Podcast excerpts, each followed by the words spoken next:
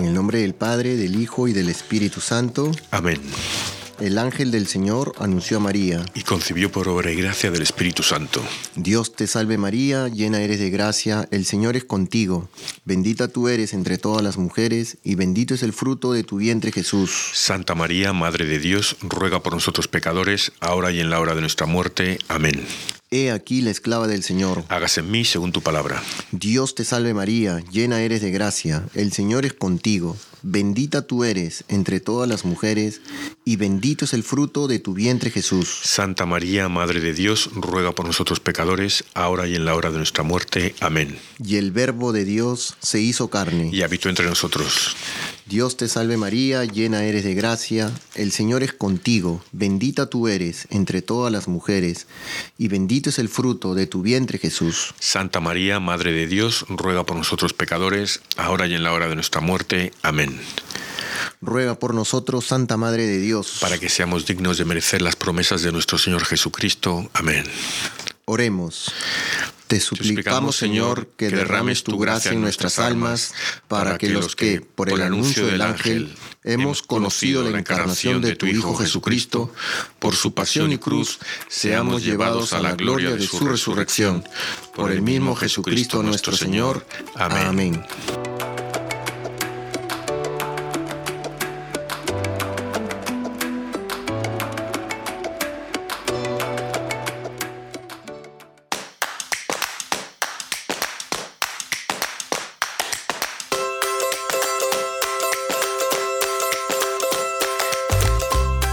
Bienvenidos todos arrepentidos, conversos, testigos, un programa católico sobre Pedros, restitutas, flananios y otros pecadores empedernidos. Bienvenidos a todos. Hoy aquí estamos un lunes más en una segunda semana de enero, empezando este nuevo año todos recargados con muchas baterías.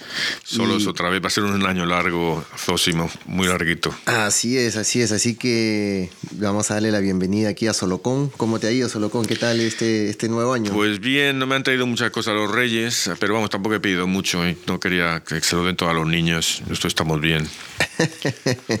Saludos a todos nuestros hermanos que no quieren, todavía no, no quieren eh, recibir su bautismo. Aquí estamos esperándolos para darle sus, sus nuevos nombres al, equipo. Ya son viejos estos nombres, ya llevamos casi, casi, nos quedan solo, que llevamos casi una semana, de, no, una semana de, año ya, fíjate. La producción. solo quedan 51, ¿no? La producción va a dar premios a los que vengan más seguido, así que aquí estamos. Sí, bueno. Al, menos Solocón y yo ya, ya tenemos ya dos estrellas. y bueno, saludos a todos nuestros amigos de Radio Querigma y de todas las demás emisoras y en las diferentes plataformas que nos acompañan en esta hora y nos permiten entrar en sus hogares cada lunes. Un fuerte abrazo para cada uno de ustedes donde se encuentren. Y bueno, a ver a... Yo quiero dar especial a, Irene de León, a Ángeles Amezcúa, a Ubaldo Barbosa, a Guadalupe Alba, a Berta, Berta Camacho, a Luis Flores, a Antonio Langarica López y a Isabel Rodríguez. Pues, muchas gracias, muchas gracias. a todos. Feliz año, feliz año a todos y que todavía hay tiempo de felicitar el año, ¿no? Sí, no, no lo dijimos en el programa anterior, en el primer programa del año, pero que ahí nos manden sus fotos a ver cómo, cómo pasaron el, el año nuevo. Muy bien. El, oye, que no, no hablamos. Eh, no, no. Eh, la semana pasada tú y yo solitos, aquí también. Que. ¿Qué fue tú que estás haciendo este año? Las resoluciones que has hecho. Comer menos eh, y, hacer más. y, hacer más ejercicio con la, para fortalecer las piernas porque ando con las rodillas media, media malas. bueno, eh, a Solocón, ¿a qué santos honramos al día de hoy? Eh, que no hemos, no todavía no los hemos todavía no los hemos honrado así que... es verdad, verdad, verdad. mira me has pillado descuajeringado aquí. Espera, espera aquí los tengo aquí los tengo. soy un, son un ratito mira, mira están San Alberto Obispo San Apolinar San Herardo San Jorge Eremita, San Lorenzo Giustiniani, San Máximo Obispo, San Natalán, San Paciente, San Severino Abad, Beato Eduardo Watterson, y no ya está. Y ahí está, sí, que intercedan por nosotros todos ellos. Amén. Wow, ese, santo San Paciente. Voy a, voy a, voy a seguirlo, ¿eh? porque la verdad no me falta paciencia, me falta paciencia. te bueno, lo he contado aquí, creo, te conté que, que, eso, que yo estaba rezando por humildad, obediencia y pureza. Digo, tengo que rezar esas tres cosas porque. Y un día estaba en adoración y digo, son estas tres cosas que a lo mejor tengo que adorar por algo diferente y tal. Me, me dudo, dudo. Entonces, eh, según estaba así, y abrí un libro y tenía ahí una, una, una tarjetita de esas de, de, una de oración y tal. la, cogí así, y la di la vuelta y, la, era para rezar. Esa oración tenía humildad, obediencia, pureza oh, y paciencia. y paciencia, o sea que eso es. Lo que casualidad, casualidad y que. Sí, no, no, eso lo necesitamos todos, así que no, no te sientas tan mal solo con. Sí. bueno, ¿y a qué santo vamos a reflexionar el día de hoy? Es una este? santa que te digo la la verdad, no tengo ni idea de quién es. Santa, Santa Gúdula. Santa Gúdula. Yo creo que era una vena que había por la. Sí. Sí, y saludos especiales a todos nuestros amigos oyentes. A Solocón ha saludado, pero si se le olvidó de, saludar a alguien más, eh, todavía está con los festejos. Sí. Pero saludos a todos los gúdulos, los las gúdulas y a todos nuestros amigos que nos escuchan en todas partes del mundo. La verdad, muchas gracias. Este saludo es para todos ustedes que nos están oyendo, la verdad.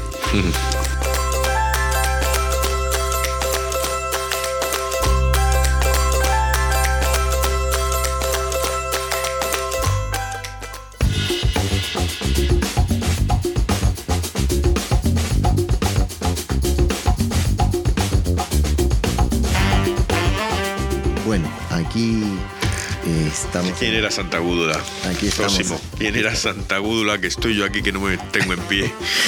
Según una biografía de la Santa, escrita en el año 1047. O sea, esto está escrito en 1047, o sea, que ese es el siglo XI. Entonces, ella es anterior. Así es, efectivamente. Así del, del año 700, del siglo VII. ¿no? Santa Gúdula nació en el seno de una aristocrática familia de Franca, o sea, de Francia. Su padre era Whitger, duque de Lorena, y su madre Santa Amalberga.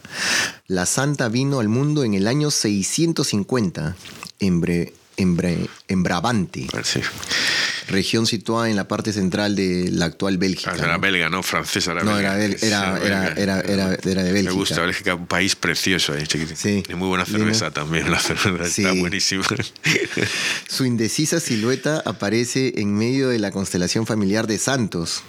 Eh, ella estuvo rodeada de la familia de puros santos. Como hemos dicho, era hija de Santa Malverga, además ahijada de Santa Gertrudis de Nivele y hermana de San Adelberto y Santa Reinalda. Qué suerte. Santa Gúdula se educó en el convento de Nivele bajo la tutela de su santa madrina. Muerta Santa Gertrudis en el año 659, volvió Segúdula a la casa paterna. Según unos, vivió recluida en el oratorio de San Salvador de Morcel, a pocas millas de su pueblo natal. Ah, otros dicen que permaneció en la casa de sus padres llevando una vida extraordinaria, extraordinariamente de piedad y regocijo. Y cuentan, yo he eh, estado, investigué un poquito de ella también y cuentan de que la, su, la parroquia más cerca donde ella vivía estaba a dos millas. Oh, y iba, iba y caminaba las dos millas ida y vuelta, ¿no? O sea, no, este no, me, no, me, impresiona, sé que sí, pero, pero no me impresiona. Hay gente que ha hecho peor. Ah, Mira, estos, estos corredores, digamos, de keniatas o etíopes de maratón, que esos tienen que ir al colegio corriendo todos los días 30 kilómetros, ¿no? Sí. Sí, sí, no, no. De, pero imagínense, si nosotros que tenemos, tenemos la, la parroquia a una cuadra y no vamos, imagina esta ir a caminar las millas y ir y venir, eso es tremendo. Cuando la leyenda, cuenta la leyenda que le gustaba a Santa Gúdula dirigirse todas las mañanas antes de la aurora a la capilla de madera dedicada a San Salvador en Morcel, y que un día el demonio, furioso de verla tan devota, le apagó la linterna que llevaba en la mano. Gúdula se puso en oración, arrodillada en el barro, y la lámpara volvió a encenderse milagrosamente. Esta leyenda ha dado lugar al distintivo iconográfico de la santa, una linterna o a veces reemplazada por un cirio. Mira, esto, esto eh, para mí es una representación del pecador, ¿no? El pecador va allí, el diablo te apaga la luz de la fe y te tienes que rezar y orar y, volver y te va, Dios te va a mandar ángeles o hay alguien que te ayude a recuperar esa luz de la fe, ¿no? O sea que... Sí, sí, tal cual, tal cual lo, eh, lo estás explicando, solo con... Ah, mientras el demonio daba señales de rabia y apagaba la vela a sus pies, un ángel eh, lateral encendía de nuevo el cirio, ¿no? Entonces esa es la, gran parte del, como se le reconoce a ella ahora, ¿no? Y hay gente, si vemos en nuestra vida pasada, vemos cuando a nuestra fe ha flaqueado o cuando nos hemos ido hacia otros dioses con minúscula, y, y, entonces ha habido alguien siempre que nos ha ayudado, aunque no nos demos cuenta, alguien, algún hermano, sacerdote, algún familiar, pariente que nos ha traído la devoción otra vez. ¿no? Algo ha habido ahí. Yo, recuerdo que tú hablas de tu abuela. Mucho. Eh, también mis abuelos, mi abuelo, eh, los hermanos. Yo fui a los hermanos maristas, pues había hermanos maristas que me han que, me, han ayudado mucho. ayudado, sí. Con el ejemplo, no porque yo haya dicho, ah, qué bien, voy a seguir a este hermano marista. No, no, luego con el tiempo me he dado cuenta de que la personalidad que tenían eh, me ayudaban a, a, seguir a Cristo. Sí, es que cuando somos niños o jóvenes a veces no valoramos, ¿no? Conforme vamos madurando en nuestra vida nos damos dando cuenta que eh, la semilla estaba ahí y, que esas enseñanzas o lo que nos enseñaron nuestros abuelos, pues eh, hoy en día ya de más maduros, pues eh, entendemos, ¿no? Sí, y por eso cuando Jesús dice, cuando quiere apedrear a la mujer que adúltera y Jesús dice, bueno, el que no tenga pecado que tire la primera piedra, y dice, se empezaron a ir por los más viejos, porque son los que se dan cuenta de sus errores y sus pecados antes. Y tienen más pecados, claro. Empezaron a ir por los más viejos, son los que ya se dan cuenta de... Eh, nosotros, eh, yo soy muy joven, por no sé tú, pero yo, tú creo que estás mal de la rodilla, algo así, pero yo... sí. Eh, bueno, el caso es que, bueno, pues sí, me doy cuenta de que, cosas que hacía yo en la juventud, que, hay cosas que sabes que son pecados y tal, pero hay cosas que, que digo, joder, qué pecados hacía y yo lo hacía ahí sin, sin darme cuenta, como qué daño que he hecho a gente por decir cosas o uh, que a lo mejor no eran insultos ni nada de eso, pero uh, no sé, Sí, eh, eh, con una palabra a veces responder mal o, a nuestro, y sin ir muy lejos, a veces cuántas veces le hemos respondido mal a nuestra mamá o a nuestro papá porque nos decían o nos corregían y nosotros eh, en ese momento de, ignorancia, de juventud, de, que no sabíamos, le, hemos, le hemos tratado mal, ¿no? Y, o le hemos respondido mal y después nos hemos arrepentido, ¿no? Le hemos pedido disculpas, pero la juventud, el ímpetu, a veces nos gana, ¿no? Entonces ahí es donde, donde uno tiene que reconocer eso, ¿no? Y esta, esta gran santa, pues, este, con esa fe que ella tenía desde muy niña y, comenzó pues a, acercarse mucho más a, nuestro Señor Jesucristo. Y Uber, el antiguo cronista de Lobes, nos presenta a Santa Gúdula como una mujer consagrada en cuerpo y alma, al socorro del prójimo. Volviendo un día en la capilla de Morcel encontró una pobre mujer que llevaba en brazos un niño de 10 años, paralítico, de pies y manos. Gúdula lo tomó en sus manos, lo acarició y rogó fervorosamente aquel que dijo, todo lo que pidieras a mi Padre en mi nombre, os lo concederá. Inmediatamente el niño se sintió curado y comenzó a dar saltos de alegría. En otra ocasión vino a su encuentro una leprosa llamada Eménfreda. La santa examinó sus llagas, la consoló con dulces pensamientos y después la curó. La noticia de estos prodigios se extendió rápidamente por toda la región y una multitud de desgraciados acudía a ella en busca de socorro. Mira, otra cosa que está aquí es una cosa que, que no, que no tenemos mucho en cuenta nosotros, que es que tenemos carismas. Nosotros tenemos carismas que nos ha dado Dios a través del Espíritu Santo. Bueno, el Espíritu Santo es Dios. Entonces, el, eh, y una es esta, por ejemplo, la, la de sanación, ¿no? poder sanar a otros.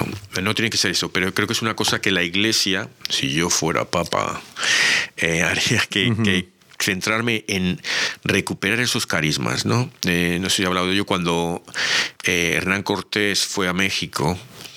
eh, hay unas, pues están las transcripciones de los que escribieron los, escritos de los soldados que fueron con él, no de gente que escribió dos siglos después diciendo tal y cual. Los soldados que fueron de ser. Hernán Cortés se llevó con él a, gente que tenía el carisma de cuidar, ¿no? Y estos soldados escribían que, que, era impresionante ver cómo las heridas de Cortés que tenían los soldados, cómo estas personas rezaban sobre los soldados y cómo se les curaba inmediatamente. Era, que era impresionante verlo, ¿no? Pues claro, o sea que, que estas cosas existen. Uno, ahora, ahora la gente que no tenga fe, tú le cuentas esto es Santa Gúdula y dirá cuentos chinos del año de la pera, ¿no? Pero estos carismas es algo que se ha perdido con el tiempo. No se, ha, no, se ha perdido, sí, se ha perdido, se ha descolocado, yo creo, se ha enterrado. Eh, entonces hay que recuperarlos, hay que hacer algo para recuperarlos. Lo que pasa es que nuestra fe cada día nos tapamos más los ojos y nos volvemos cada vez más insensibles o no creemos, ¿no? Eh, yo escuché hace un tiempo atrás una prédica del padre Luis Toro y él contó una historia de un muchacho que era pobre y él quería estar en el coro de su parroquia. Y entonces ah, no, no, sabía cantar, no sabía tocar, no tenía guitarra, no tenía nada y no lo dejaban entrar en el coro. Un día él salió del trabajo, creo, decía él, o de algún lado, y encontró una guitarra vieja tirada en, en un basurero cerca de donde él caminaba. Así que la agarró, la limpió, la reparó y comenzó a practicar. Pasó el tiempo y comenzó a sacar las notas. Entonces se presentó al coro con su guitarra viejita y comenzó a tocar. Entonces lo aceptaron. Eh, luego con el tiempo, lógicamente, se perfeccionó, estudió y, ahora es uno de los que mejor toca, si no es el mejor, y, el, y, es una persona muy santa, muy, muy, mm, ¿cómo se dice? Ah, muy piadosa. Y el padre Luis cuenta de que cuando él toca, hay sanación en esa iglesia. Hay gente que se sana es esa gracia que con lo que, lo que mencionaste, es este Socolón. Son los carismas que Dios nos los da. Utilizó a esta persona humilde para hacer algo, para alabar a Dios a través de, su guitarra, a través de su canto. Y nosotros tenemos carismas.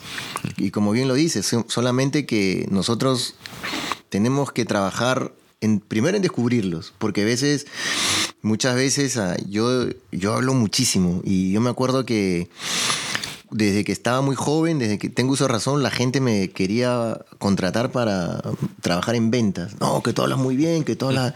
Y a mí nunca me gustaron las ventas.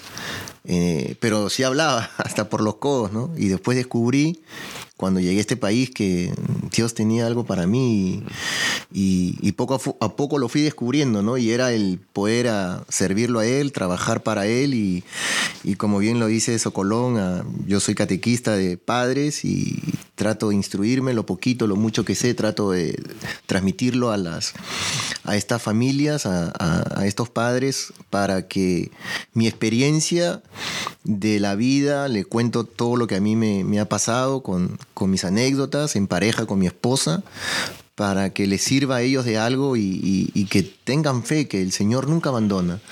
Hay veces nosotros nos cerramos y queremos avanzar en este mundo sin Dios sin Jesús, sin el Espíritu Santo, sin la Virgen María, solamente con nuestras propias fuerzas. Y ahí es donde está el gran error, ¿no? Si nosotros andamos con Él, eh, la Sagrada Familia, San José, la Virgen María, el niño Jesús, desde que era niño ya, ya tuvo que escaparse porque lo querían matar. Eh, tuvieron que salir de, se fueron para Egipto, somos inmigrantes, estamos en otro país. Si hacemos un paralelo de la vida de la Sagrada Familia con nosotros, estamos en un país que no es el de nosotros, pero nos hemos tenido que adaptar. Y yo me imagino que San José trabajaba también igual, con otro idioma diferente, para poder sustentar el alimento material a la Virgen y, al niño Jesús. A pesar de que el niño Jesús era Dios, ¿no? Pero también usó pañales, también eh, tuvieron que enseñarle a hablar, a caminar. Eh, y hoy en día nosotros estamos aquí con todos nuestros problemas, pero a la vez la Sagrada Familia nos enseñaba que vivían en, en paz, porque era eso, era vivían en armonía, con sus problemas, porque ellos tenían problemas al igual que nosotros. O sea, quiere decir de que no es porque tengamos a Dios y tengamos eh, una fe, sí, tenemos la fe, pero eso no quiere decir de que no vamos, vamos a vivir felices sin tener problemas, sin tener enfermedades, sin tener dificultades. Si la Sagrada Familia la tuvo, ¿por qué nosotros no vamos a padecer todas esas cosas? Ellos también sufrieron mucho, tuvieron que caminar, no tenían, pasaron muchas dificultades. La semana pasada hablábamos eh, de, bueno, María, una de las visionarias, eh, le dijo eso, dice que la oración de nocturna es muy importante, dice, ella rezó muchas veces por la noche, porque ella dice, era ella la que se levantaba para cuidar a Jesús por la noche, dice, porque San José trabajaba muy duro y tenía que dormir. Él trabajaba mucho para traer dinero porque eran pobres, entonces trabajó muy duro como yo te estoy mirando a ti, sé que trabajas duro como vos. Y, y, y entonces es lo que tú dices, que ellos también no tenían, tenían esos problemas como todos nosotros, ¿no? Exactamente. Eso es. Sí, y entonces ese es el nuestro modelo de familia, eh, debe ser eh, siempre la Sagrada Familia, ¿no? y, ya, he cogido mi reto, para a ver si se me olvida. Sí, apúntalo, apúntalo. pero, pero nosotros, eh, volviendo, a, volviendo a esto, ¿no? O sea, al ejemplo de que ella curaba, Santa Gúdula, y de repente no lo creían o la, poca gente que hoy en día pues no, lo cree, ¿no? Y como, como, como hoy en día tantos milagros que hay, tantos buenos sacerdotes que tenemos en todas partes del mundo que trabajan, hacen eso, e, eso que le ha dejado nuestro Señor Jesucristo de, misión, ¿no? De, proclamar su palabra y, a través de muchos sacerdotes hay veces hay muchas sanaciones.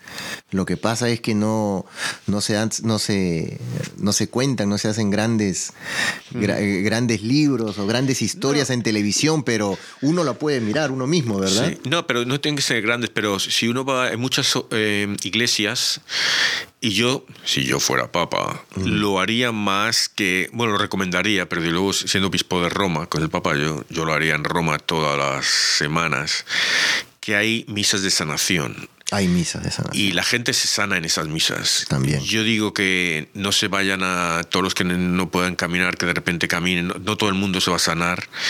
Eh, por cada una persona es diferente la situación, ¿no? Pero se sanan. Yo la última que fui, yo estaba, el año pasado fue, voy a decir, muy, muy, esos sí fueron retos para mí, que, siguen todavía, pero fue en una y, y le dije, mira, solo estoy muy estresado.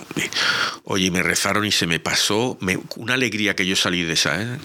Y esa misma noche, fíjate cómo Dios trabaja con uno, ¿no? Esa misma noche tuve uno que puede que haya, fue el punto más álgido de, de mi estrés. De, de, no de, las situaciones, pero del estrés no tuve. Yo estaba, digo, pero ¿cómo yo soy tan relajado si, si me está pasando todo esto ahora, no? Y fue eso, fue la oración del Espíritu Santo. O sea que. Y te estoy una cosa que es muy fácil: el estrés. Hay gente que tiene unas enfermedades tremendas, o pero bueno, que por lo menos Dios te de una sanación espiritual de tu situación, que a veces es lo que necesitas. Sí, es que hay que confiar, ¿no? Y, uno dice, no, bueno, que tenga que pasar lo que tenga que pasar, pero eh, no es que no nos importe, sino que confiamos en Dios, ¿no? Por eso a mí me da mucha risa cuando dice Padre Luis Toro eh, el, estrés, el estrés, el, estrés 4, el estrés 5, el estrés 6. Eh, o sea, para nosotros tenemos que tener a, a Dios en primer lugar, a, a nuestro Señor Jesucristo, nuestra Santísima Madre, pedirle ayuda. ¿no? Él nos dejó un ángel de la guarda, hablar también con él. Ya hemos tocado en programas anteriores sobre esto. ¿Cuántos de nosotros le pedimos a nuestro ángel de la guarda que nos ayude, que nos, que nos dé esa fuerza? ¿no? Como dice, donde acaban nuestras fuerzas, empiezan las fuerzas de Dios. Entonces... Eh, los nuestros ahora mismo seguro que están en adoración a Jesús porque estamos reunidos en el nombre de Jesús, o sea que Jesús es aquí entre nosotros. Espero que no esté dormido, que no, esté aburrido con lo que hablamos, mm. pero nuestros ángeles estarán adorándole ahora. Así es, y esta gran santa, ¿no? Dice, tras breve enfermedad, Gúdula murió probablemente el 8 de enero del 712. Nos describe este cronista que... Em, la desolación de, los de las pobres gentes de la comarca que estaban acostumbradas a verla a ella, eh, una especie de hada protectora, ¿no? Y nos transmite las grandes alabanzas que las gentes hicieron de la santa con motivo de su muerte. Fue enterrada en Bilborde. Después de algún tiempo fue trasladado el cuerpo de Santa Gúdula a Morcel, donde estableció un monasterio de religiosas que duró poco tiempo. Más tarde, sus restos mortales fueron confiados a Carlos de Francia, hijo de Luis, duque de la Baja Lorena. Probablemente en el año 977, durante unos 70 años, el cuerpo de Santa Gúdula reposó en la iglesia de Sangueri en Bruselas, entonces simple capilla castrense, construida junto a la residencia condal. Por fin, el conde de Lovaina, Lombardo II, hizo trasladar en el año 1047 el precioso depósito a la iglesia de Molenberg, dedicada a San Miguel, que fue probablemente la primera parroquia de Bruselas y que después cambió su nombre por el de Santa Gúdula. Al mismo tiempo, el príncipe erigió allí una, un capítulo una antigua nota que conserva en los archivos generales del Reino de Bruselas relata la historia de esta fundación. El martirologio romano celebra la fiesta de Santa Gúdula el 8 de enero, mientras que en la, en la archidiócesis de Malinas en la diócesis de Gante se celebra el 19 del mismo mes. Yo creo que ellos son los ortodoxos, ¿verdad? Porque No, no, no. Hay diócesis que a lo mejor porque el santo es de allí eh, lo celebran diferente porque el obispo lo ha dicho, lo que sea. Eh, hace unos, unas semanas hicimos otro, no me acuerdo qué otro santo era también, que tenía dos fechas. Creo que Santa María, no, eh, esta que, la, italiana que vive aquí en Estados Unidos, mm, la, patrona de los inmigrantes también, que, que se celebra, que en Estados Unidos se celebra un día diferente que el resto del mundo. Santa Francisca Javier. Cabrini, sí, sí, sí. Santa Francisca Javier Cabrini. Cabrini, sí. El, yo lo que digo, fíjate, eh, una tontería, pero por ejemplo, cuando yo era pequeño ibas vas eh, en España, vas a esta iglesia, vas a la otra, en todas hay un santo enterrado con un nombre, ¿sabes? Como Restituta, Pantagato, santos que ya nadie ni recuerda, ¿no? Y ya lo tomas como, como si nada, ¿no? Pero estos son primeras reliquias, están ahí enterrados. O sea, tocar esa tumba es una primera reliquia y, puede que te sanes. Ah, aquí hay menos santos, allá hay algunos, beatos también. Entonces, eh, es, para mí es eh, ahora, desde que hacemos el programa, cuando voy y veo que hay un santo enterrado, es algo, ya lo veo como un amigo, porque, ¿sabes? No como otro más, otro, otro personaje de libro o algo así, ¿no? Eh, que la gente vaya, si tiene un santo, así si pueden, que vayan, que toquen la tumba, que recen junto a la tumba. Esos son, recen por otras personas, no solo por, si tú rezas por alguien, aunque esa persona no esté ahí, puede ser sanada cuando haces la sanación y te rezan sobre ti, puedes decir, os que rezar sobre mí, pero quiero que sea para esta otra persona, ¿no? Entonces rezan y a lo mejor esa persona va a sanar un poquito, a lo mejor no del todo, pero... Sí, es la fe, ¿no? Porque recuerden que el que hace el milagro es nuestro Señor Jesucristo, ¿no? Sí. no, la, no, no el santo, no las personas que están imponiendo las manos, no el sacerdote, pero por eso dice, tu fe te ha sanado, ¿no? O sea, la fe que uno tiene, que sabe que nuestro Señor Jesucristo dejó a los apóstoles y dejó a tantas personas y utiliza estos medios para que uno pueda creer, pero la fe que uno tiene en Dios es lo que nos sana verdaderamente, ¿no? Que quede claro bien eso que... Sí, y el, y para sanar, o sea, hay que ser que, es lo que dice Jesús, entonces el tiempo y el espacio no, no, no tienen nada que ver, Él los domina, o sea, Él está fuera del tiempo y fuera del espacio y fuera de la materia. Eh, fuera me refiero que está controlándola, que, que, que Él no depende de ellos. Entonces, eh, hay veces que te habrá pasado a ti también que tú pides por cosas y luego te das cuenta que si la recibí hace cinco años que llevo, que la tengo la cosa, no, no, no lo has visto la situación, tú estás enfocado en lo tuyo, pero cuando ves la situación global dices, pero si ya me lo ha dado. Entonces, eh, es porque Dios sabe lo que necesitas antes de que incluso tú lo pidas. y, y, muchas veces antes de que incluso lo pidas, te lo ha dado. Sí, eso es verdad, eso es verdad. Así que, no, es una, una gran santa, la verdad. Eh, su vida eh, está lleno de, de, mucha, muchas bendiciones, ¿no? Dios le escogió y así que también va a empezar a ser una de mis santas preferidas, este, Santa Gúdula. Tiene ya como 348, ¿no? Un poco más si tienes una por año, una por día. ahí vamos, ahí vamos. Oye, este año es bisiesto, ¿no? Sí. tenemos que hacer un día especial para el bisiesto porque no... Además, este ya es nuestro cuarto año, entonces es uno de cada cuatro hay que dar el 29 de febrero, hay que darle. Sí, el cuarto año ya, ¿no? Voy a ver si lo preparo. A ver si conseguimos al padre Evans, quiero el padre Evans. Sí, Pero me, perdí mi enlace. Rufo era mi enlace con el padre Evans, ahora no sé quién. Vamos, a mirarlo, a ver. ¿Te pones tú de voluntario? Sí, sí, sí, ahí vamos. Vale, vale. Bueno, pues vamos con las lecturas.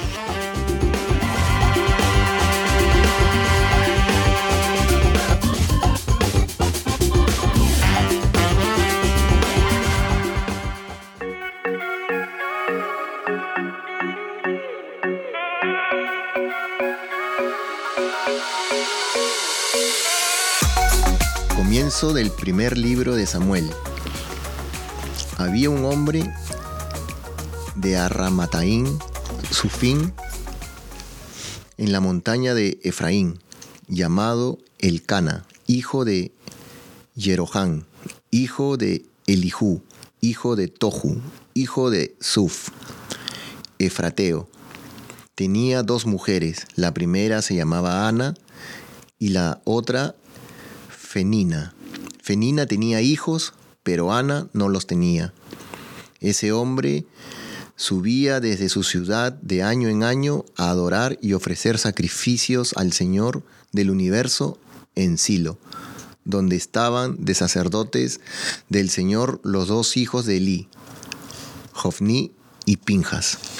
Llegó el día, el Cana ofreció sacrificios y entregaba porciones de la víctima a su esposa Fénina y todos sus hijos e hijas, mientras que Ana le entregaba una porción doble porque la amaba, aunque el Señor le había hecho estéril.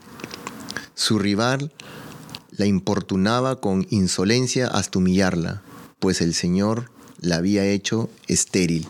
Así hacia el Caná, año tras año, cada vez que subía a la casa del Señor, y así Fenina la molestaba del mismo modo. Por tal motivo, ella lloraba y no quería comer. Su marido, el Cana, le preguntaba, Ana, ¿por qué lloras? ¿Y por qué no comes? ¿Por qué está apenado tu corazón? ¿Acaso no soy para ti mejor que diez hijos? Te ofreceré, Señor, un sacrificio de alabanza. Te ofreceré, Señor, un sacrificio de alabanza. ¿Cómo pagaré al Señor todo el bien que me ha hecho? Alzaré la copa de la salvación, invocando el nombre del Señor. Te ofreceré, Señor, un sacrificio de alabanza. Cumpliré al Señor mis votos en presencia de todo el pueblo. Te ofreceré un sacrificio de alabanza, invocando el nombre del Señor. Te ofreceré, Señor, un sacrificio de alabanza. Cumpliré al Señor mis votos, en presencia de todo el pueblo, en el atrio de la casa del Señor, en medio de ti, Jerusalén. Te ofreceré, Señor, un sacrificio de alabanza. Lectura del Santo Evangelio según San Marcos. Después de que Juan fue entregado, Jesús se marchó a Galilea a proclamar el Evangelio de Dios. Y decía, se ha cumplido el tiempo y está cerca el reino de Dios. Convertíos y creed en el Evangelio. Pasando junto al mar de Galilea, vio a Simón y Andrés, el hermano de Simón, echando las redes en el mar, pues eran pescadores. Jesús les dijo, Venid en pos de mí y os haré pescadores de hombres. Inmediatamente dejaron las redes y lo siguieron. Un poco más adelante vio a Santiago, el de Zebedeo, y a su hermano Juan, que estaban en la barca repasando las redes. A continuación los llamó. Dejaron a su padre Zebedeo en la barca con los jornaleros y se marcharon en pos de él. Quiero decir primero que hay, por ejemplo, aquí en Washington hoy se celebra el bautismo de Jesús. Entonces, en, en algunas diócesis pues habrán tenido otras lecturas. Pero yo quiero empezar pidiendo disculpas por la lectura que la pronunciación. A ver, vete a saber si lo hemos subsanado. Oye, el déjame que vea la primera, ya se me han olvidado las lecturas, ¿no? La, primera, lo, importante que era tener hijos antes, ¿no? para las mujeres. Y ahora, fíjate, casi si tienes más de cinco ya eres una boj. No sé qué piensan de ti. Que no tienes televisor en casa. eso así, ¿no? Eso piensa. Sí, la, no, sí, sí, se cortó el internet, ¿no? Como, como decían, cuando hay un apagón en la ciudad, a los nueve meses. Ahí. Sí, no, es que antes, verdad, eh, es cierto, antes había la, la prole era grande, como se dice, ¿no? Seis, siete, ocho hijos. Más, sí. Y Claro, eh, bueno, no había anticonceptivos y cosas de estas. El, yo creo que, que, hay unas cosas también que el Facebook ha usado que y no sé por qué eh, creo que va por la, la primera lectura eh, que ah, que la mujer que solo es, para tener hijos y tal o sea, aquí la liberación de la mujer de eso no eh, primero hay que entender que eso la mujer es mujer y el hombre es hombre. Eso Está claro, aunque por mucho que digan ahora y lo quieran hacer el relativismo de que eres los transgéneros y eso no. Eso. Y, y entonces Dios hizo, a y Dios hizo a la mujer después del hombre. O sea que la mujer es más perfecta que el hombre. Y Dios necesitó a una mujer para. Necesitó, por lo menos utilizó a una mujer para encarnarse la mujer puede dar vida, nosotros no. O sea, eso es una belleza y un misterio y un, puedes llamarlo milagro tremendo, que el hombre no lo, puede hacer. El problema viene con el machismo, que es otra cosa diferente que es el, el, dominar a la mujer y el no que no pudiera ir a las universidades como antes no podía ir, que no pudiera votar, que no pudiera ir a cargos públicos, cosas así. Eso es el, ha sido el problema. El, eh, pero el problema no está en, que la madre sea mujer y esposa, ¿sabes? No sé si me explico bien. sí, sí, sí. Eh, em, en la primera lectura, ¿no? Eh, hay muchas, muchas personas, muchas madres perdón, que, que, muchas mujeres que quisieran ser madres, ¿no? Y, no, y no, no pueden. Pero para Dios nada es imposible, ¿no? Hay, conozco varios casos de, mujeres que no han podido y no podían, mejor dicho, y, y teniendo esa fe ciega en el Señor, en la Virgen María, pues se han acercado y mucho más y, Dios las ha bendecido con, con, un hijo. El otro día escuchaba la historia de una mujer que quería tener un hijo, se casó, quería no, no, podía tener un hijo, estuvo como 11 años así, entonces Em, pasó a pedirle ayuda a una psíquica de estas, ¿no? Entonces así que empezó a decir que hiciera estas cosas de, vamos, brujerías, pero se metió a satanismo. El caso es que se acabó ya poseída por un demonio mm. y el, exorcista que contaba la historia eh, llegó y entonces eh, llegó un momento en que eh, la mujer estaba haciendo cosas básicamente locuras, que no y, la, hizo el exorcismo y la liberó, ¿no? Y, oh, y a los dos años la mujer tuvo una niña. O sea, que, que, muchas veces Dios te está esperando o Dios hace que pases, permite que, permita que pases por un... O sea, que, hagas la voluntad de Dios, ¿sabes? Y cuando no la quieres hacer es que buscas otros dioses entonces, que es lo que hizo ella. Y ese fue el pecado. El, el... Pero cuando ya volvió a Dios, y aceptó su situación, se quedó embarazada. También me contaron esta mujer que no se quedaba embarazada, adoptó un hijo y cuando lo adoptó se quedó embarazada ya. Como que te quita la presión y la, cosa. A lo mejor Dios quería, no, quiero que tengas este hijo que está, que sea este. Entonces cuando le adoptas, tú sin saber a lo mejor, pero ahora te doy otros, pero primero quiero que tengas a este. nunca se sabe. Y, conozco familias también, ¿no? Que tienen hijos, pero también han adoptado, ¿no? Mm. Eh, porque de repente en algún viaje o algo ven alguna criatura, hacen obras de eh, sociales y de repente se encuentran con alguien y Dios toca el corazón en ese momento, ¿no? Y hay veces nosotros tenemos también un vecino, a algún ahijado que también lo podemos adoptar eh, en nuestro corazón y, ayudar, ¿no? Sobrinos. Sobrinos, sí, sí, eso. No es solamente tiene que hacerlo. Exactamente, sobrinos son, son primo hermanos de nuestros hijos, primo hermanos, entonces son, nosotros somos tío padre, ¿no? Sí. y en el Salmo, ¿no? ¿Cómo pagaría el Señor todo el bien que me ha hecho, ¿no? O sea, no, hay forma. No hay forma, nosotros... Eh, yo creo que sí hay forma. Eh, yo digo, por ejemplo, Dios nos ha dado la, creación, ¿no? Que, es, la creación es, uf, y, gente eh, a lo mejor no cree en Dios, pero viendo la creación dices, Dios nos ha dado, hizo la creación lo mejor y necesario que nos podía dar. O sea, el universo nos dio el universo que era necesario y el mejor universo que podía crear o sea, no creo más, no creo cosas que no eran necesarias, o no creo ah, menos de lo que era necesario. Creo lo justo. Bueno, sí, su creación es perfecta. ¿no? No, creo, ¿sabes? Entonces, para la creación, lo mejor y más necesario para un niño para hacer un regalo es un, dibujito, ¿no? Que hace el sacerdote, le hacen todos los del niño del colegio. Ah, este año. Ya hace el dibujito de Navidad, ¿no? Eso es lo mejor del niño, ¿sabes? Y entonces ese es un regalo que quiere Dios, lo mejor que tienes. Lo que tampoco quiere Dios es que le des la mitad, que diga, ah, voy, a, hacer esto para Dios y el resto lo voy a hacer para mí. ¿no?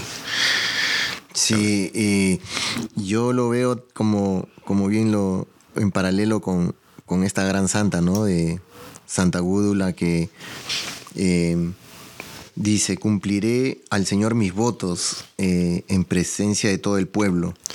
Entonces, claro, ella con su forma de ser, con sus actos, yo me imagino, ¿no? De piedad, de, estar en oración, todas estas cosas que le pasaron, y pues la verdad que Dios nunca nos va a abandonar, ¿no? Con, y tantos testimonios que hay para, para dar. Conozco una vez una, una, familia, una señora que se estaba acercando más a Dios y de repente su hijo comenzó a tener problemas, el esposo también empezó a tener problemas.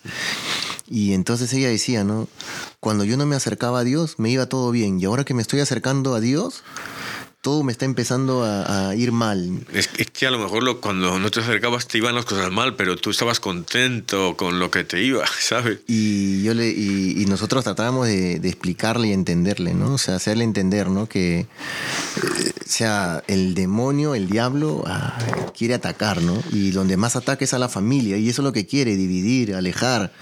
Entonces le digo, usted no, no haga caso a lo que esté pasando, o sea, manténgase en oración, siga haciendo lo que está haciendo, porque a mí también me pasan cosas y usted a veces me ve feliz, a las otras parejas de catequesis familiar también los ven feliz, pero eso es lo que nuestro Señor Jesucristo quiere, que nosotros estemos felices, a pesar de que el demonio nos ataca y tenemos nuestros problemas, pero yo por qué voy a estar triste? Hmm. Si lo que Dios quiere es que Jesucristo quiere que nosotros seamos felices. Y tenemos a María, tenemos a María Jesús, que ya está todo ahí, ¿qué más quieres? ¿Quién quieres que te defienda ahí? ¿Superman? Ah, y yo lo que digo en mi vida era, yo iba en una autopista de ocho carriles para mí solo y sin nadie alrededor, solo yo iba, a la pero iba al barranco ¿Para qué ir sin la autopista bien asfaltada con el, un, un Maserati a tropecientos por hora si vas al barranco? Ahora voy en bicicleta vieja cuesta arriba por un camino de tierra, pero voy a la cima de la montaña, ¿sabes? Sí, ya lo dijo nuestro Señor Jesucristo, ¿no? Por, hay que entrar por la puerta angosta, ¿no? Sí. Que por la ancha es el camino a la perdición. Y, eso es, ¿no? La, la, la, vida que, el ejemplo que dio eh, Santa Gúdula, ¿no? Eh, con, sus, con su forma de ser, con sus actos, la, forma piadosa. Entonces, ella no tenía que estar, hay veces nosotros mismos, no tenemos que estar hablando, sí, yo creo en Dios, voy a la iglesia, solo portándose de, una, de una manera cristiana, estamos, estamos hablando de, del Evangelio. Estamos hablando del Evangelio. Y después en la otra parte del Evangelio donde dice, te ofreceré un sacrificio de alabanza invocando el nombre del Señor, ¿no? Eh, yo siempre digo que cuando uno quiere emprender algo pedir algo a Dios, eh, también uno tiene que hacer algo de su parte, ¿no? A veces le pedimos, le pedimos, pero... Eh, mm, ¿qué hacemos nosotros para conseguir eso, no? Hay que hacer ayuno. Sí, otras veces es, es cuando hay ya mucha confianza con Dios, se lo pides y dice, bueno, está en tus manos, Dios, tengo fe en que me lo vas a dar o no. Va a ser, va a ser lo que tú quieras, no lo que yo quiera. Entonces, ahí no es... Uh, sí, porque puedes seguir rezando por eso, puedes seguir, ¿no? Sí, porque muchas veces eh, si no lo conseguimos es porque no nos conviene o es para nuestra perdición, ¿no? Entonces, eh, definitivamente... Y miren que hace poco yo me enteré... Eh, de una familia de hace unos años atrás pasó esto, que una familia en la, en la iglesia se ganó el premio mayor. Eh, creo que hace más de 10, 12 años atrás. Y se ganaron una cantidad bien, bien grande. Y, y aparentemente al día de hoy están separados, eh, ya no están junto a la familia. Entonces, eh, esas son las cosas, ¿no? Que no sé qué, queremos, vivir juntos, felices, con, en, una cama durmiendo toda la familia, o, tener el dinero del mundo con una casa inmensa y, después este, todos separados, ¿no? Peleados. Eh. No sé qué escoger. Yo, mira, yo cuando había... Bueno, sí sé qué escoger. cuando había tropecientos millones en la lotería, yo jugaba solo un ticket. Yo digo, digo, si Dios quiere que me toque, me va a tocar con uno, no con 20. Eh, pero últimamente era, eh, no te no estoy, entonces, eh, estoy teniendo más confianza en el dinero que en Dios, ¿no? Quiero esos 800 millones, lo que sean, 200, 800, lo que sea. Ha habido hasta 1.500 millones, más de 1.500 millones, fíjate. Y digo, voy a, no voy a comprar más lotería es la confianza en Dios. Si necesito el dinero, me lo va a dar. Ya lo comentaba creo la semana pasada, ¿no? Que entonces eso, una de las cosas que he decidido este año, no comprar. Ni, un, solo es un tequecito, ¿no? Pero a veces son varias semanas, entonces están todas las semanas vamos ahí. Y no. Eh, Rece por mí. no rezo por, para que te toque a ti me des la mitad, es lo que estoy rezando ahí, pero para que no te, mí, para que no te divierses tú, es lo que Yo lo estoy. Eh, es que muchas veces nosotros decimos, ¿no? Eh, que me gane la lotería, que me gane, pero solamente lo compramos una vez. Y yo digo, ¿por qué no lo compramos eh, una, una vez eh, cada fin de semana, que es el sorteo, que es el jueves o el viernes? Yo la verdad estoy comprando, no digo que no. Y, esto lo hablé con un sacerdote también, y, me explicó y me dijo, si tú utilizas el dinero de la comida de tus hijos, de lo que no tienes para, para el vicio, está mal, eso es pecado. Pero si verdaderamente mm, te alcanza y no, no estás eh, dejando de, asumir tus responsabilidades, sí, sí, lo puedes comprar. Lógicamente, tampoco es que te vayas a gastar un dineral, ¿no? Y yo la verdad le digo con toda humildad, me compro un, uno de cada uno. Son dos dólares que cuesta el ticket, así que gasto cuatro por semana. Y, y le pido que algún día me la gane. O sea, y como dice el dicho, ¿no? Uno quiere que ganársela, pero no la compra. Así que yo la estoy comprando y la estoy pidiendo también. Así que ya le voy a pegar algún día. Es todo. Sí, sí, no. Se la voy a pegar. Pero, pero sí, sí, sí. sí, no. Y también lo, lo, que haga luego con el dinero, porque yo, eh, yo le decía, bueno, si eso me le voy a dar. El, oh, ya estoy claro con eso, ya estoy claro. con Dios estoy claro. El 10% a la iglesia, por lo menos, ¿no? Y a mí me gustaría eso, dar a, a tu parroquia, porque es tu parroquia, pues que siempre están en obra las parroquias, pues mira, aquí tienen para, obras y más. Y luego la archidiócesis es tuya, o la diócesis es tuya también. Eh, pero bueno, eso, ya estamos... Estamos, estamos como siempre decimos, nos salimos del tema. Yo, creo, pero hay unas cosas que tenemos, volvía, que si no nos tenemos el, el dinero de la lotería, lo que sí que tenemos son los carismas que nos ha dado Dios que a veces los tenemos ahí y no sabemos dónde los hemos puesto. Y esos son a, lo mejor parte de los talentos que nos ha dado Dios. Que si imagínate que tú ahora tienes el carisma de sanación y no lo has usado porque no sabes que lo tienes. Eh, es que lo has, enterrado, ¿no? Eh, y no te estoy. El que lo tenga, ¿no? Yo no estoy diciendo a ti. Eh, como el otro día, bueno, te acusaba a Florenciano, acusaba a Rufo. el, que, que, que no nos damos cuenta. El que, el que tengamos, yo por ejemplo, yo sé que tengo algunos, no sé cuáles, ¿no? Entonces sí, los he enterrado y quiero que, que me ayude María, sobre todo, eh, Madre Nuestra, a desenterrarlos y a usarlos, a invertirlos para la mayor gloria de Dios. Eh, que la, la, mayor gloria de Dios, Dios es humilde, entonces Dios no, no es que, ok, dame gloria, pero dámela sanando a gente o rezando por unos o, aconsejando, o, ¿sabes? Entonces esto es lo que veo en Santa Gúdula que ella iba y, tenía esto, ya rezaba, tenía fe y sanaba a la gente. Es lo que dijo el Evangelio, ¿no? Eh, venid en pos de mí y, os haré pescadores de hombres, ¿no? Así que si el Evangelio nos está invitando a que nosotros vayamos, a, nos está llamando a cada uno de nosotros, nuestro Señor Jesucristo, para ser pescadores de hombres, o sea, hay que predicar el Evangelio. Eh, él nos dice, vayan. y ese es el gran problema. A veces nosotros pensamos que tiene que venir el sacerdote a, hablarnos, que el sacerdote es el único que puede predicar a otra persona. No, porque en, en Mateo creo que es a 28 me parece, en el 41-42, dice que nuestro Señor Jesucristo dice, vayan.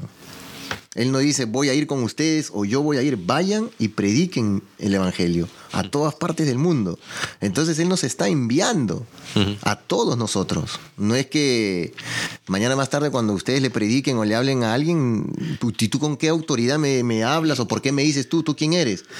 Jesús nos dijo, vayan, nos está invitando. Y, mira los mormones, ellos te mandan de dos en dos, te mandan de dos en dos para que ellas ahí. Y Jesús manda de dos en dos. ¿Y por qué es importante? Porque Él está ahí, hay dos o más y yo estoy ahí con vosotros. Entonces, si, si tú vas con otro, es mucha más fuerza que si vas solo. Si Sí. diga, diga. no, no, no. Y digo lo de. Eh, hablabas de Santa Gúdula, ¿no? Que bueno, ya se me ha pasado, ya se me ha olvidado. bueno, y, yo estoy aquí en Mateo 28, sí, Mateo 28, no me había equivocado, pero lo único que el versículo es el, el, 19, el 19 y el 20, no el 41 y el 42 que había dicho Mateo, porque esos son los dos últimos. Dice, id pues y haced discípulos a todas las gentes, bautizándolas en el nombre del Padre, del Hijo y del Espíritu Santo, y enseñándoles a guardar todo lo que yo os he mandado. O sea, Santa Gúdula, con su actitud, ¿no? ella, eh, ella no era sacerdote, no podía bautizar, pero enseñó todo lo que había aprendido de, nuestro Señor Jesucristo, ¿no? Sí. Y, una cosa que decía el padre, el Papa Francisco, eh, cuando pasó de todo esto del abuso de, sexual de menores en la Iglesia Católica aquí en Estados Unidos, que decía que el, problema, y yo al principio no lo entendía cómo lo relacionaba, digo, el problema es que, dice, la, Iglesia es... Eh, está centrada en el clero, en los sacerdotes, ¿no? Y tiene que, no, que, que centrarse en los, en los laicos, en los, en los pecadores. Entonces yo al principio no lo entendía, digo, si lo importante es el sacerdote, no, no, es que cuando hemos hecho eso han pasado varias cosas. Cuando pones al sacerdote dentro, hay, hay cosas, muchas cosas, que una es que el sacerdote se vuelva más, menos humilde, más soberbio, se crea el centro. Otro es que los buenos sacerdotes no puedan hacer sus cosas, ya no pueda confesar, tenga que ser ya director de escuela antes, o sea, tiene que ser contable antes de, ¿sabes? Entonces, eh, el, la, estás poniendo más responsabilidad al sacerdote, entonces, en vez de ser, dejarle ser sacerdote, ¿sabes? Y y sí, y poner lo que decías tú, hay cosas que pueden hacer los laicos. Por ejemplo, eh, eh, escuchaba a un exorcista que antes, al principio de la iglesia, los exorcismos los hacían gente que no eran sacerdotes. No los hacían los sacerdotes. Eh, los hacían algún sacerdote o algo así, pero eran gente que no eran sacerdotes. Hay muchos protestantes que hacen exorcismos. Y yo he tenido la ocasión también de sufrirlos. porque el problema es que cuando tú echas un demonio, ¿dónde lo echas? Entonces tienes que tener autoridad para mandarle a un sitio. Si no, se escapa y se va a meter en la persona que esté al lado. Y a mí, gracias a Dios, me había preparado Dios y no, pero me atacó uno, que le estaban haciendo en la, oficina dos, uno que era un ministro de estos que se ha hecho por, por internet. Estaba exorcizando a un policía.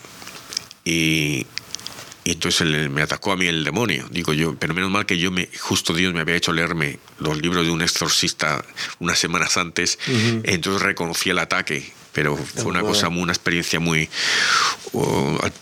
bueno, el caso es que em, eso, que, que, tenemos que hacernos nosotros parte de la iglesia y que la iglesia no es que se centre en nosotros, que se centre en los pecadores que nosotros evangelicemos también a los pecadores, ¿sabes? Sí, es que la iglesia necesita mucha ayuda, los sacerdotes no lo pueden hacer todo. Y seamos como Santa Gúdula, seamos esa, esa personas que, que llevemos la palabra de, de nuestro Señor a todas partes, ¿no? Como bien lo dijo él.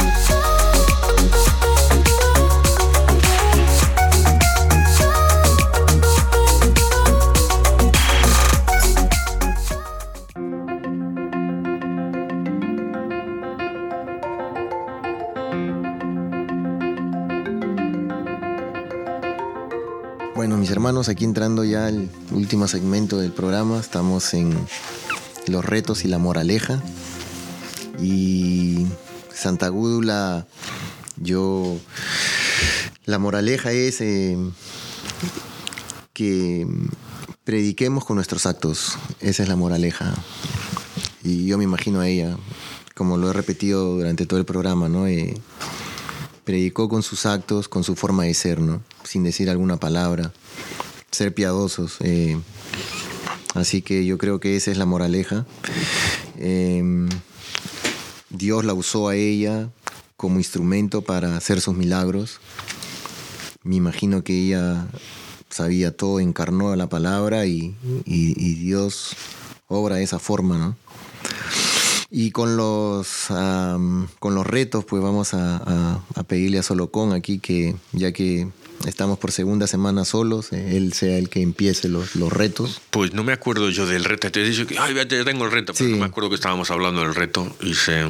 Sí, era algo como sobre María, yo creo, porque estábamos hablando de María. Sobre María, no, yo creo que era otra cosa diferente, era, era de, de, eso, pero no sé. Lo dejo pensar y si quiere yo, yo, yo empiezo. Pues yo creo, bueno, voy a decir primero ir, ir, a una misa de sanación, rezar por alguien, una, buscar una misa de mm. sanación al lado, o, bueno.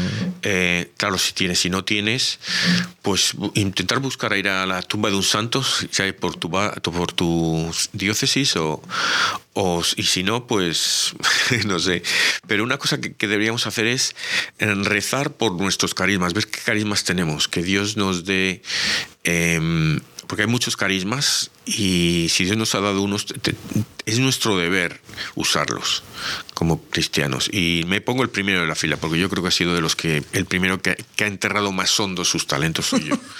Lo tengo más hondo. Y entonces yo le, rezo a María así, le rezo, ayúdame a encontrarme, y además no sé dónde los he enterrado. Digo, ayúdame a encontrar mis talentos, ayúdame a enterrarlos, lavarlos en la preciosísima sangre de Jesucristo e invertirlos. Tú inviértelos para la mayor gloria de Dios. Sí, qué buen, buen reto, buen reto. La verdad que eh, yo la verdad que, como bien lo dijo Solocón, eh, pedir misa de sanación a los sacerdotes, ¿no? Porque hay veces en, la parroquia donde yo, nosotros vamos, gracias a Dios con la bendición eh, de Dios, hacen misa de sanación frecuentemente, una vez por mes o una vez cada dos meses, pero siempre hay misa de sanación. Y si no, en una parroquia cercana también hay. Así que, eh, pero si ustedes en sus parroquias no tienen misa de sanación, pues también la, pueden acercarse al sacerdote al final de la misa del domingo y, o de cualquier misa que vayan y se encuentran con el padre, lo saludan al final porque ellos se paran en, la puerta para despedir al, pueblo, a los feligreses, y ahí le piden de favor, le dicen, padre, ¿qué le parece? Eh, tengo esta idea y, y pidan una, una misa de sanación. Yo creo que eso, eso va a ser mi reto para que este nuevo año pues empecemos con todos los poderes, como siempre digo, eh, con todas las bendiciones de Dios y que sea Él nuestra brújula, nuestra luz, nuestra guía, ¿no? Para no desviarnos del camino de este 2024 que empezamos y esperemos que empiece de la mejor manera y con pie derecho.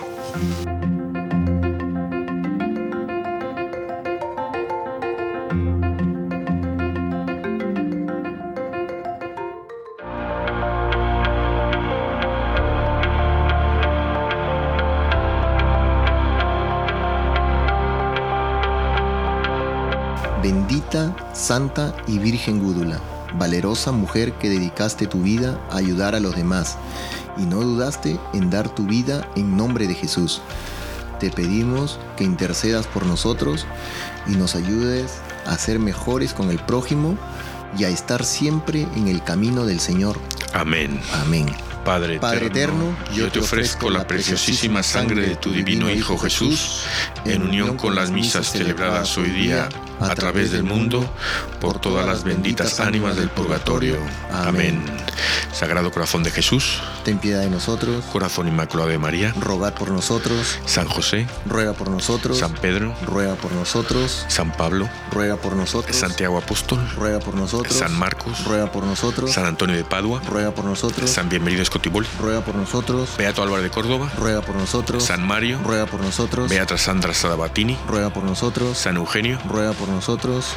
San Bonfilio de Fara, ruega por nosotros. Santa Restituta, ruega por nosotros. San Pantagato, ruega por nosotros. San Mansueto de Uruzi, ruega por nosotros. San Berigiso de Andash, ruega por nosotros. Santa Rogata, ruega por nosotros. San Flananio, ruega por nosotros. San de Milán, ruega por nosotros. San Natalán, ruega por nosotros. San Paciente, ruega por nosotros. Santa Polinaria, ruega por nosotros. San Honesto de Nimes, ruega por nosotros. Santa Columba, ruega por nosotros. San Zósimo, ruega por nosotros. Beato Antonio Chevier, ruega por nosotros. San Pablo, ruega por nosotros. San Solocón, ruega por nosotros. San Hilarión, ruega por nosotros. San Eumenio de Corgortina, ruega por nosotros. Ángeles Custodios, rogad por nosotros.